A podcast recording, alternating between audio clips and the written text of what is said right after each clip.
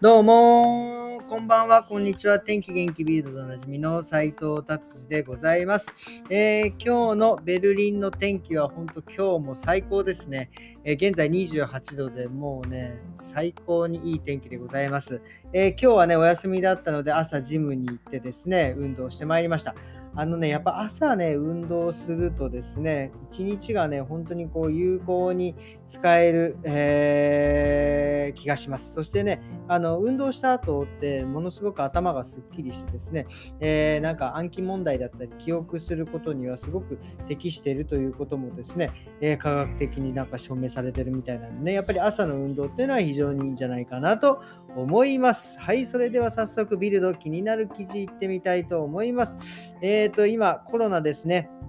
今度はですね、秋に向けた、えー、コロナ対策がですね、今、ベルリン、ドイツでは計画されているということで、えー、まあ、えー、まあ、多分引き続きコロナテストっていうんですかね、アプリ、あれをアプリがですね、またこう、どんどんあのアップロードされて、まあ、4回目を打つという風な感じになってくるのか、とにかく証明書を出さないと嫌ないのですね。またレストラン等、えー、はなんかできなくなるんじゃないかというようなこと。ただこれはまだね、計画なんで、これから会議に入って、えー、どうなっていくかということです。まあ今、今現在ベルリンではもうマスクもいらないし、証書もいらないということで、またね、秋にこうなってくるとですね、またマスクして中に入ってってなると、またね、なんかいろいろ混乱が起きるんではないかなということも懸念されております。ただね、やっぱり、えー、これ以上ね、やっぱまたコロナの感染者数を増やすというのは、え抑えなければいけないということもね、書いてあるので、どうなっていくかということでございます。はい、それではビルドですね、次の記事いってみたいと思います。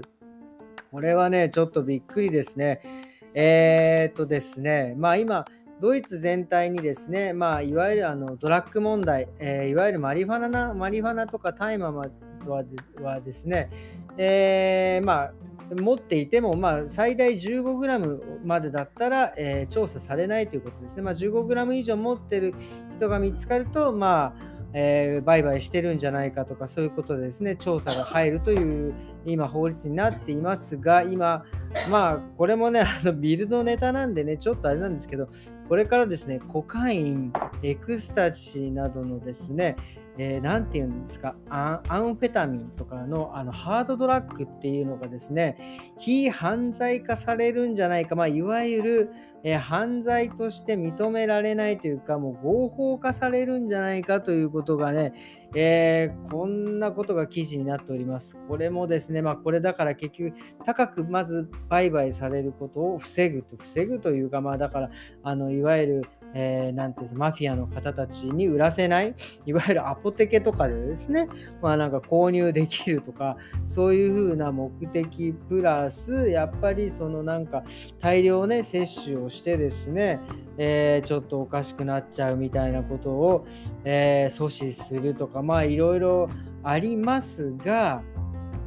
いや、これはね、ちょっと今、あのー、これはどうなんですか？まあ、オランダとかはね、結構いろんなものが合法になっていますが、今もうすでにベルリンはですね、あのドラッグハブっても言われてるですね、もうあのー、もうなんすか、ハブ空港じゃないけど、ドラッグのハブに、ね、なりつつあ、なりつつというか、もうなっているのでですね、これを多分どう打破していくかっていう麻薬対策の一環として、まずこの辺を合ハードドラッグ合法にするってこれ、これなかなかこれ斬新ですよね。これ犯罪とかも増えてくるんじゃないかなと思うんですが、これはどうなるんでしょうね。まあ、日本も昔なんかね、戦後、戦時中、なんかあのヒロポンとかね、ちょっとよく分かりませんが、ドラッグなんかもね、薬局で売ってたみたいなんで、ちょっとね、これはちょっとどうなるか、まあ少なくとも、えー、僕はこういうドラッグとかにはですね、頼らないで、えー、いただきたいなというふうに思っておるわけでございます。はい、じゃあそれではですね、次の記事いってみたいと思います。次の記事ね、えドラッグではないんですですが、えー、僕はですね、えー、ドラッグは全くしないんですが、やっぱり、ね、お酒を飲むですね、やっぱりアルコールもね、あの極度にね、やっぱ摂取すると、やっぱ次の日きつかったりとかですね、その日のあの言動がおかしくなってしまうというのはもちろんで、最近のですね、今この、えビルドによると、ですね、この研究結果、アルコールの分解を早める簡単な方法っていうのがあってね、これすごく気になる。まあね、いろいろあの水飲むとか、コーヒー飲むとか、えー、睡眠とるとか言うんですが、これね、やばいです。もうとてつもなく簡単です。何かというとですね、えー、呼吸です。ものすごいですね、適切な呼吸はアルコール分解するのに役立つ。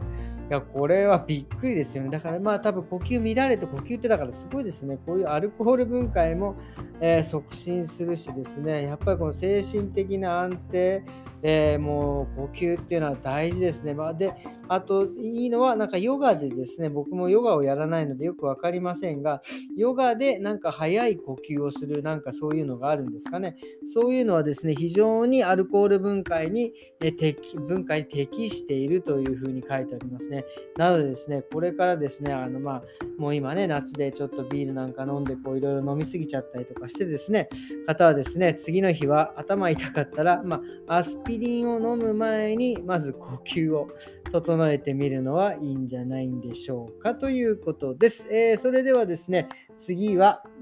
もうビルド終わったのでですね、えー、今日はですね、まあ、えー、と最近ね、今夏休みのシーズンで僕も、えー、もう2、3週間前にですね、え1週間ちょっとマルタに行かさせてもらったりとか、まあ、今週もね、ちょこちょこお休みをもらっているんですが、やっぱりね、あのまあ、お店出してまあ15年ね、まあ、まあ、今はね、いろいろスタッフのおかげでね、いろいろお休みも取れてることでね、非常に感謝してるんですけど、あの、やっぱりね、休みを取って思ったことはですね、やっぱり体もそうだし、